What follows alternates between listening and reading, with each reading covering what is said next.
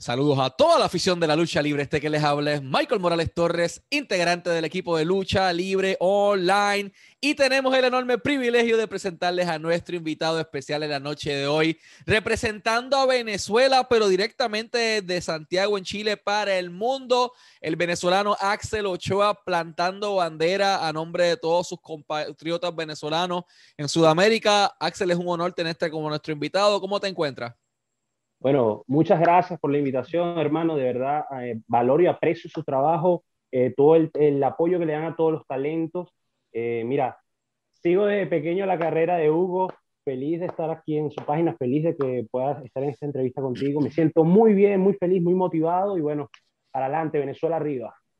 Asimismo es, el honor es nuestro. Muchas gracias por tu tiempo. Y quería comenzar preguntándote eso mismo, o sea, ¿cómo comenzó tu pasión en la industria de la lucha libre? O sea, ¿qué lucha, qué luchador o rivalidad te, pues, te enganchó lo suficiente como para tú decir, mano, esto es lo que yo quiero hacer por el resto de mi vida? Mira, no recuerdo muy bien la lucha que en sí me conectó, pero recuerdo que una de, la, una de los tantos luchadores que vi fue a Benoit y a Eddie. Eddie Guerrero en ese entonces, eh, tenía yo como unos 12 años más o menos y la verdad que enamorado de esto, incluso, bueno, me la pasaba eh, gastándole la tinta a las impresoras a, mi familia, descargando fotos de todos los luchadores para pegarlas en mis cuadernos y todo. Y desde ahí fue la emoción. En Venezuela, bueno, no, no, no hay ese, ese boom como en otros países. Eh, sin embargo, nosotros, un grupo de, de, chamos, pues empezamos como a, a, a buscar la manera de desarrollar, hacer lucha libre. Nos reunimos con personas, luchadores que, que eran luchadores de la época dorada en Venezuela hablo de los años 70, 60, 80, por allí. Y bueno, empezamos a entrenar con ellos. Eh, no sé si me vas a decir algo. No, eso mismo te iba a preguntar. En Venezuela, o sea, sabemos que entre los 70 y los 80 había lucha libre, había territorio. Eh, tú eres nacido y eres criado allá. ¿Hay lucha libre en Venezuela actualmente? Mira, actualmente hay que ser sincero, estamos en pañales en Venezuela con respecto al, a la lucha libre. Pero sí hay talento de sobra en Venezuela para, para todo el mundo, o sea, para, para todo el, para todos lados del mundo tenemos talento, hermano. El problema es que, bueno, la situación, que bueno, muchos la conocen, pero, este, como te digo, muchos han salido, eh, como ya bien sabes, eh, otros venezolanos a, a cumplir sus sueños. Afortunadamente, bueno, a mí me tocó salir hacia Chile, Suramérica, y bueno, aquí estoy luchando en una de las grandes empresas de Suramérica, CNL, eh, y bueno, rompiéndola, hermano, rompiéndola y dejando en alto no solamente Venezuela, sino, tú sabes, Sudamérica, Latinoamérica entera. ¿Por qué decidiste mudarte a Chile? O sea, teniendo México como territorio, teniendo a Panamá también bastante cerca. ¿Por qué Axel Ochoa decide migrar al literalmente al fin del mundo, como le llaman, buscando cumplir ese sueño de ser luchador? Mira, eh, yo creo que como muchos conocen, la situación socioeconómica de mi país está complicada y bueno, digamos que era la parte más, como más rápida de llegar, más, más, en parte más económica, pues. Eh, y también iba con, como estudiando, ¿no? Estudiando la, la, cultura chilena y con respecto también a la lucha libre chilena. Y vi que también este, estaba creciendo de, de manera exponencial la lucha libre acá. Y yo dije, no, yo quiero ser parte de eso, yo quiero ser parte de esa historia también. Y, y fue lo que dije, dije, vamos para allá, vamos con eso, vamos con, con un fin, con un sueño. Y ahí estamos, hermanos, hasta el sol de hoy. Te pregunto, eh, me mencionas que comenzaste a entrenar cuando ya estabas en Venezuela eh, con los luchadores de los 70, de los 80, los que, los que eran leyendas allá en aquel momento, en aquel territorio. ¿Qué recuerdas de esos primeros entrenamientos? ¿Dónde entrenabas? ¿Tenían cuadrilátero? Porque acá en Puerto Rico, antes, hace mucho tiempo, se entrenaba en las playas. Se entrenaba eh, en lugares que tenían tal vez la gomita esta de, de gimnasia. o sea, como colchoneta, sí. La colchoneta de gimnasio. O sea, ¿cómo, ¿dónde ustedes entrenaban allá? ¿Qué recuerdas de tus primeros entrenamientos? Pero sobre todo, ¿qué recuerdas de esa primera caída que rompiste en donde sea que la haya hecho? Bueno, mira, nosotros, eh, la primera vez que yo entrené, eh, me reunía era con un amigo que él me motivaba, me decía, ah, vamos a entrenar. No sabíamos absolutamente nada de lucha, pero nos íbamos a un parque y nos poníamos a hacer tijeras, super kick, saltos, huracarranas en el, en el pasto, ¿no? Y bueno, yo llegaba todo moreteado a mi casa, que mi mamá decía, no te pego yo y te está pegando otro. ¿Para qué? ¿Para, qué? ¿Ah? Para eso me lo das a mí, yo te lo doy gratis, me decía ella. Bueno, entonces después fue que eh, conocimos a los que te estoy diciendo, los luchadores que se reunían en, en un ring de boxeo. Sabes que los ring de boxeo son de tabla gruesa. Y ahí fueron mis primeras caídas, hermano. Ahí y en el piso. La primera caída fue en el piso en el, en el concreto. Me dijeron, si usted aprende a caer en concreto, vas a aprender a caer sí o sí, me, me dijeron. Hermano, yo la primera vez sentí que el cerebro mm, me dio vueltas en la primera caída. Yo me fui, e incluso fui con otro compañero al primer entrenamiento y él, él quedó como que no, esto no es para mí, yo no voy a estar recibiendo golpes de gratis, no sé qué más. Y yo quedé con esa semillita de que no, yo, yo quiero ser masoquista, a mí me gustó esta broma, dije yo. Me encantó y después volví a ir y volví a hacer caída y caída y bueno, tropezón tras tropezón, bueno, fui mejorando este, mis habilidades y bueno, gracias a Dios, bueno, estoy aquí echándole ganas ahora, soy lo que soy ahora, anteriormente me llamaba Hunter, que usaba máscara, ya cuando llego a Chile dije, ¿por qué no cambiar? ¿Por qué no hacer eh, un cambio diferente? Este, además, vale, soy bien guapo, soy chévere, entonces dije, vamos a hacerlo. Y pues salió ese Axel Ochoa, el Ochoa lo usé desde mi apellido, y el Axel, bueno, fue como una combinación ahí de mi nombre. Eh, ¿Qué recuerdas de tu primera lucha? Entiendo que fue en Venezuela directamente. Eh, me mencionas que había un ring de boxeo en aquel momento dado que era donde ustedes practicaban. ¿Era el mismo ring que utilizabas? ¿Qué recuerdas de, de esa primera lucha? Eh, pero sobre todo, ¿cómo te sentiste cuando saliste por esa cortina con la adrenalina en mil por ciento ese día? Ya, eh, esta es una de las historias más, más conmovedoras que tengo porque la primera lucha que tuve fue con mi profesor, que en paz descanse, él, él falleció hace unos, como unos cinco años más o menos, cuatro años. Eh, fue contra él, él fue el que me guió, la verdad. Estuvo, no fue en ese ring exactamente, pero fue en otro de boxeo. Y la verdad, hermano, para mí fue una adrenalina millón. Eh, los golpes, créeme, los golpes que me daba, yo no sentía absolutamente nada por la adrenalina, de verdad, y me daba, bueno, como, bueno, yo digo que él era eh, veterano y me tenía que dar como para bautizarme, ¿no? Y, nada, yo, bueno, aguanté y, la verdad no sentí nada, chamo.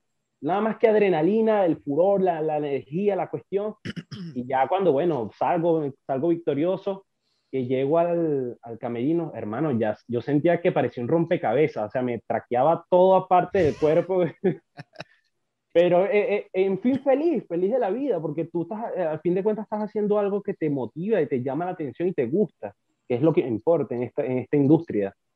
Porque no solamente importa el dinero, sino que también que, que, te llame la atención y te guste lo que tú estás, te apasione.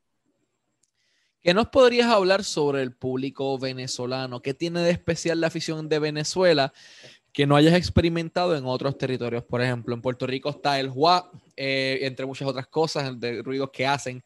En Chile sabemos que es una de las aficiones más hardcore en cuanto a la industria, son bastante metidos. Panamá tiene su estilo, México también. ¿Qué tiene de Venezuela especial en cuanto al público que lo separe del resto de las personas? Háblanos un poco de esa dinámica entre el luchador y el público en Venezuela. Mira, eh, como te dije, Venezuela aún está en pañales, está en proceso de crecimiento a nivel luchístico, no solamente eh, en la lucha libre como tal, sino también los fanáticos porque nosotros no, teníamos mucha afluencia de fanáticos, cuando mucho te puedo hablar de que habían hasta máximo 50 personas. Y sí, eran, eh, apoyaban bastante, más que todo niños les encantaba, porque para ellos era como ver unos superhéroes luchando, ver como una película de Marvel ahí, aquí mismo, en vivo a todo color.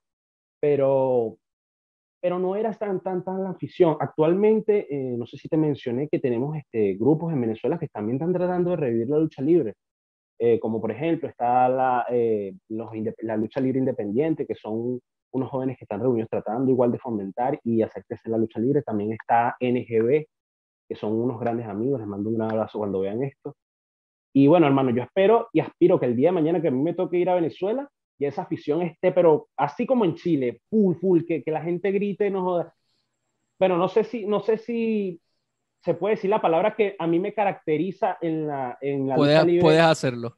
Muchos cuando ven, cuando salgo a luchar, siempre dicen, mamá huevo, mamá huevo. Entonces, e, eso a mí me, me, motiva. Algunos lo, lo, consideran como grosería o, insulto, pero no, es, es, bonito de que por lo menos de la fanática te conecte contigo.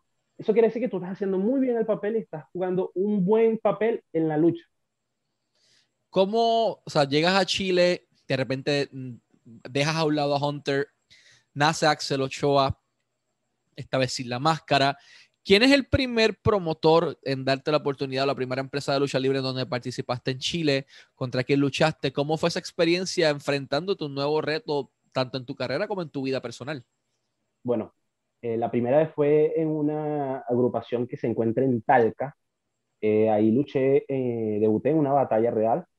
Fue increíble, la verdad, me gustó. ese día creo que, bueno, pasé en Venezuela de tener máximo 50 fanáticos a, cuando salí con, conseguí 900 fanáticos y yo quedé como que casi que, que me desmayo porque, o sea, imagínate la multitud y yo me sentía como una superestrella en WWE, de verdad. Bueno, ya después, con el tiempo, salté a otra agrupación que me dieron otra oportunidad, llegué a Acción Sin Límites, acá en Concepción, donde vivo. También tuve una gran oportunidad, entreno allí incluso. Eh, luego, se, por eh, un compañero eh, que estuvo en ese entonces en, en, pues, en CNL, me dice, oye, te pasan un video tuyo luchando, y yo, bueno, se lo paso, ¿no? Emocionado y le dije, corrígeme si estoy haciendo algo mal, porque eso es la, idea, pues, que, saber recibir críticas constructivas. Le dije, bueno, si me tienes que asesorar, ayudarme, bien recibías tus consejos, le digo. Me dice, dale, perfecto, lo voy a ver. Pasan los días, las semanas, los meses, y me dice, oye, hermano, tengo que hablar contigo. Y yo, ¿qué pasó? Oye, el gerente general de SNL te quiere dar una oportunidad. Y hermano, yo sentí que, eh, que, me iba a desmayar, me iba a desmayar, estaba feliz, emocionado, con la misma adrenalina millón como si estuviera luchando, porque, porque yo desde Venezuela yo veía el, eh, todo tipo de material de lucha libre de Chile, pero me enfocaba muchísimo en CNL, porque veía que estaba más como preparada a nivel de, lucha, a nivel de, de, eh, de, como de escenografías y todo ese tipo de cosas, y la verdad a mí me, me emocionaba muchísimo. Incluso ahí es donde, donde lucha Levi. ¿Tú lo conoces? Lo odio, es mamá huevo, lo odio. Eh, y, y, bueno, me dieron esa oportunidad, la verdad, eh, y hasta el sol de hoy estoy muy feliz, muy agradecido de estas oportunidades, eh, no solamente arriba del ring, sino grandes amistades que también he creado fuera del ring, gracias a la lucha libre también acá en Chile. Allí hay, como mencionas, talentos como Ariel Levy, está Angel Callejera, tiene también por ahí a Eddie Vergara. Pedro Pablo estuvo, ya no, no está en estos momentos. sí, pero sí, fue, mi este primer, fue mi primer feudo y la verdad, lo mejor, de verdad. Para mí ese debut estuvo increíble. Gracias a él, a trabajar con él fue lo, lo máximo. Incluso después trabajé, tuve la oportunidad de trabajar con Alessandro también y fueron increíbles. Son grandes personas, grandes, grandes amigos, grandes hermanos, de verdad. ¿Qué podrías hablarnos? O sea, ya nos explicaste cómo llegas a CNL. ¿Qué, podrías hablarnos de lo que es el nuevo concepto de, de, CNL? Que de repente vemos una escenografía tipo cine, vemos cámaras de producción con alto nivel, vemos una producción del calibre de fácil de Impact Wrestling, de Ring of Honor, de MLW, de una empresa principal en Estados Unidos. Lo que están haciendo está muy bien producido, muy bonito. Eh, ¿Cómo llegan a esta decisión de que, ok, hay que cambiar el concepto de la marca, vamos a modernizarla en medio de una pandemia en donde no hay dinero y nadie está soltando dinero, pero logran ingeniárselas para eh, darle un makeover completo a la empresa y que tú seas parte de la misma? ¿Cómo llega, o sea, cómo ocurre eso o cómo te sentiste cuando te dijeron, mira, este va a ser el setting nuevo de grabación? Mira, eh, la verdad CNL se la quiso jugar, quiso arriesgarlo todo y la verdad le salió genial, hermano salió genial, quiso botar la casa por la ventana, quiso, como decimos nosotros los, caribeños, quiso botar la bola de jonrón. Y así fue, hermano, así fue, lo dio con todo. Fíjate, yo me sentí feliz de la vida cuando recibo la invitación para este, participar en esta nueva temporada. Y fue increíble, hermano, la verdad, trabajar, ya pasar, a pesar de que hacía falta el público, porque no hay que negarlo, hace falta también la afición, pero ya trabajar en otro nivel ya mucho más elevado fue una cuestión, wow, se podría decir que estamos en grandes ligas ya. Entonces, fue, fue bastante increíble eh, participar con, con, talentos con los que ya yo tuve oportunidad de, de, tratar y nuevos talentos también que participaron. Eh, fue fue de bastante aprendizaje para mí, se podría decir. ¿Qué podrías hablarnos sobre lo que es el proceso creativo, el trabajo de libreto? Eh, porque hemos visto, nuevamente, hemos visto casi mini películas en los episodios que requieren un trabajo bastante extenso. Por lo general, ¿quién es el productor de tus luchas? Que vimos luchando hace no tanto tiempo atrás en, la programación, eh, pero ¿quién es el productor de las luchas? ¿Cómo se funcionan las cosas allá atrás? O sea, te dicen, mira, esto es lo que vamos a hacer, este es el final, eh, a lo clásico, o te dan la lucha ya estructurada, completa, esto es lo que vamos a hacer, la cámara los va a tomar de este lado, esto es lo que tienen que hacer, esto es lo que tienen que decir paso por paso, o tienen esa libertad creativa de simplemente tener el final y armar el resto ustedes? Es un poco de ambas, un poco de ambas, como que nos sugieren algunas cositas y nosotros como que vamos a ir en, en, base a esas cositas que nos sugieren, nosotros vamos a ir armando y armando y bueno, produce lo que vemos eh, al final, que bueno, esas buenas luchas que estamos dando en la temporada. ¿Tiene Axel Ochoa planificado, obviamente en esta pandemia, la cosa está un poco complicada, pero ¿tiene Axel Ochoa planes en su futuro cercano, una vez esta situación mejore, la situación mundial en general, de salir a otro país a exponer su talento, sea Argentina, sea Colombia, Panamá, México, Estados Unidos, Reino Unido. ¿Tiene Axel eso en sus planes? Mira, sí, el Chamo de Oro, eh, uno de sus grandes planes es convertirse en uno de los luchadores que ha visitado más países del mundo. Así sea que no lo vaya a cumplir, pero mi meta es esa. Deseo conocer parte de Europa, eh, parte de Asia, conocer la mayor cantidad de países que pueda de Latinoamérica, que haya lucha libre, eh, y obviamente llegar también a Estados Unidos. Porque no solamente quiero que, que, la gente, una de las cosas que también me motiva es que quiero que la gente no solamente consuma el eh, producto norteamericano, por ejemplo, sino que también se, se den cuenta que en los países suramericanos también hay muchos talentos, muchos talentos de sobra que pueden darle la competencia perfecta a uno de, los, de las empresas norteamericanas. Y eso es lo que me motiva. Y, y uno de los mensajes más claros que yo doy en mi lucha libre es Latinoamérica Unida, ¿me entiendes? Y eso es lo que quiero, llevar todo, todo este, toda esta energía, toda esta buena vibra, todo mi, mi, mi, conocimiento y, y, mis habilidades a llevarlas a todas partes, a todo rincón del mundo. Bueno, eh, incluso he recibido, este, he hablado con luchadores de Panamá que me han dicho, oye, si las puertas aquí también están abiertas, si quieres. Eh, también en, en Argentina, en Colombia, en Ecuador, eh, ¿dónde más? Guatemala también. Y bueno, en México también tengo unos cuantos amiguitos que me encantaría que me recibieran, así que ya sabes. Axel, eh, ¿qué necesita la industria de la lucha libre chilena para llegar al próximo nivel? O sea, México es un territorio sumamente sólido, Puerto Rico lo fue en un momento dado, no lo es en mi opinión en estos momentos, pero eso es tema para otro día. Eh, Reino Unido, Japón, Estados Unidos. Pero WWE particularmente tiene los ojos puestos sobre Chile. Cuando se habló del proyecto de NXT Latinoamérica con Triple H eh, y con múltiples otras personas, y otros reportes indicaban también que la posible sede del Performance Center siempre eh, se tuvo en mente fue Santiago, en Chile. Eso es una realidad. Entonces, de repente vemos que CNL eleva el estándar del producto y la manera en que se presenta y que se proyecta. Eh, como luchador, ¿qué entiendes que necesitan hacer tanto los luchadores chilenos como los extranjeros que están residiendo y trabajando en Chile para llevar el producto al próximo nivel? Mira, eh, yo pienso, bueno, mi opinión es que lo están haciendo hasta el momento brutal, de verdad. Como por ejemplo está pasando con CNL, está igual apostando al máximo, igual en pandemia. Yo creo que todo eso se hace notar, todo eso se hace ver que, que no ha querido detenerse la industria de la lucha libre acá en Chile. Y eso, yo creo que con eso basta y sobra, o podríamos agregar un poco más, sí, eh, de repente trabajar un poco más unido para unir fuerzas y que se haga más, eh, se haga más sólido el trabajo de la lucha libre acá en Chile para hacerse notar muchísimo más de lo que ya, ya lo está. Axel, eh, primero que todo, gracias por tu tiempo y, gracias también por la oportunidad de, tenernos, de darnos la oportunidad de eso, de, contar tu historia al mundo, de que sales de Venezuela, no mucho se conoce sobre los luchadores venezolanos. Hemos tenido la oportunidad de hablar con Black Avalon y con Red Amethyst, que son dos venezolanos nacidos en Venezuela, pero criados en España. Tú no, tú eres 100% eh, venezolano. 100% tan venezolano como, como la arepa. Como las arepas. Correcto. ¿Qué mensaje le podrías enviar a toda la afición, pero específicamente a los jóvenes venezolanos que están buscando la alternativa de, coño, yo quiero ser luchador en algún momento dado, yo me gustaría llegar, no sé cómo hacerlo, y de repente ven a este muchacho venezolano como que, espérate, él él es luchador, él es luchador en Chile, él está siendo proyectado en la empresa principal de, Chile en estos momentos.